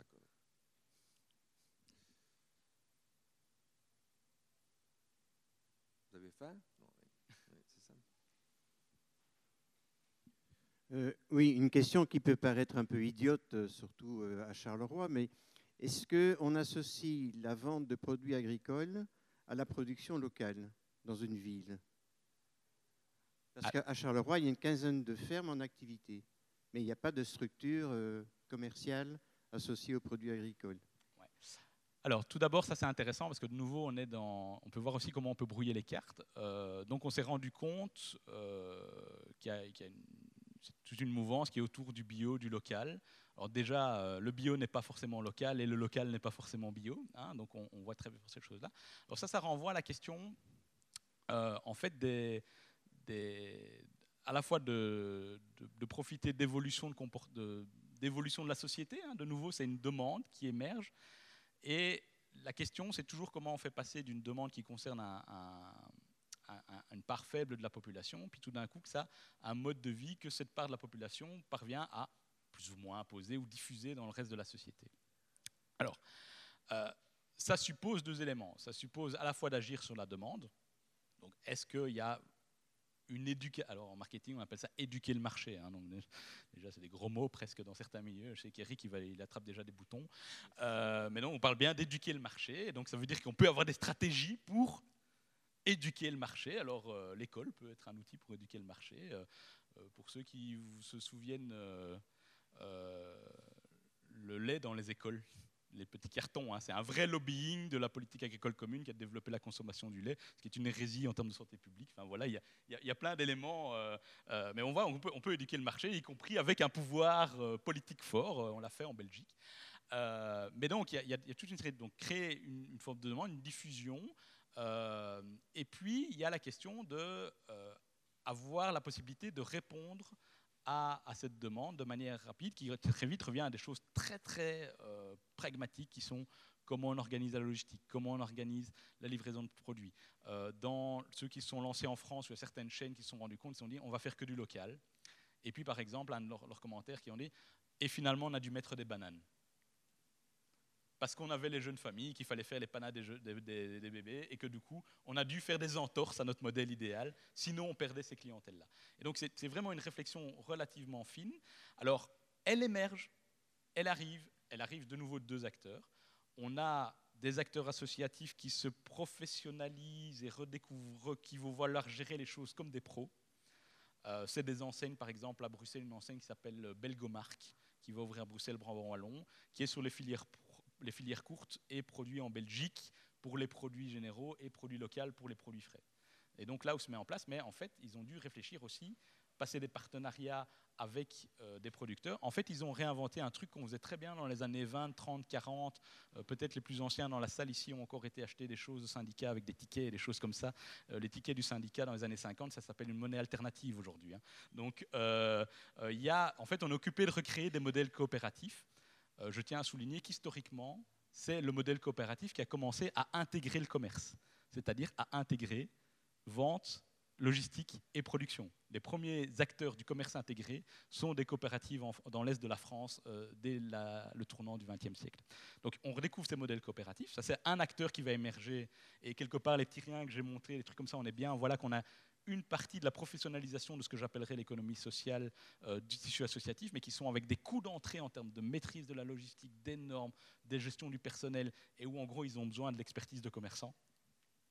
Et de l'autre côté, vous avez des pros qui sont prêts. Euh, qui va euh, faire exploser la part du bio en Belgique C'est Colruyt, c'est Bioplanète. Mais évidemment, on est dans du bio qui est en fait du bio, mais pas forcément du local. Et donc, en fait, voilà, et là on voit très bien, on a une tendance qui émerge et on a différentes capacités à, le prendre en place avec différents acteurs économiques. Et je dirais, euh, les, différents scénarios sont possibles. La force de Colruyt, c'est évidemment d'être quelqu'un qui a une flexibilité d'adaptation et ils n'ont pas peur d'essayer des concepts, de se planter, de recommencer. Ils ont la capacité financière de le faire aussi et la capacité logistique. Donc voilà, donc de nouveau, c'est des très beaux projets, tout ce qui sont économie locale. Maintenant, il faut, là paradoxalement, il faut créer des systèmes logistiques euh, et en fait des systèmes qui garantissent l'approvisionnement, et y compris toute l'année. On disait euh, un client qui vient pas pendant deux mois parce que pendant deux mois il n'y a que des choux et euh, des navets. Alors oui, on peut éduquer la population à manger des choux et des navets toute l'année, mais voilà, il va falloir trouver des compromis. On en a Et parlé. donc c'est une question logistique. On en a parlé à une séance de comment nourrir la ville. Je vous propose en fait de s'en tenir là, vu le, vu le temps. D'abord en remerciant Benjamin Wayens pour ses bel exposé. Et puis, euh, et puis en, vous remerciant d'être là, en vous souhaitant un bon été, parce qu'il n'y a plus rien de Charleroi Academy avant l'été, mais en vous invitant à faire deux choses. D'abord, donc, euh, il y a euh, en l'air quand même une décision de continuer à partir de, l'automne. La programmation n'est pas faite et donc vous pouvez, si vous avez des, idées, en gros, il s'agit maintenant d'atterrir un peu, de- d'en faire plus forme d'atelier, de, débattre sur, euh, sur la concrétisation de, de toutes ces choses qu'on a entendues, ces, approches qu'on a entendues, euh, pour voir quels sont alors les enjeux ici et qu'est-ce qu'il faut mettre en débat euh, dans, dans la, société ou dans la citoyenneté Carolo. Donc, si vous avez des, des idées, des propositions, des questions, envoyez-les à l'Éden. Et deuxièmement, ce qui est nécessaire quand même pour, euh, si on entame une troisième euh, saison, c'est de mobiliser autour de vous, euh, parce que le débat, naturellement, est toujours intéressant avec les présents, mais il y a toujours des absents qui peuvent peser dans, le débat après. Donc, il faut les amener dans ce débat euh, à partir de l'automne si ça veut avoir une certaine importance euh, au, au niveau de la ville. Donc, euh, invitation de, passer un bon été et puis de nous envoyer des suggestions et de, de nous aider à préparer, euh, disons, un, débat qui pèse ou qui pourrait peser sociétalement euh, euh, en automne. Voilà. Merci et bon appétit à tout le monde.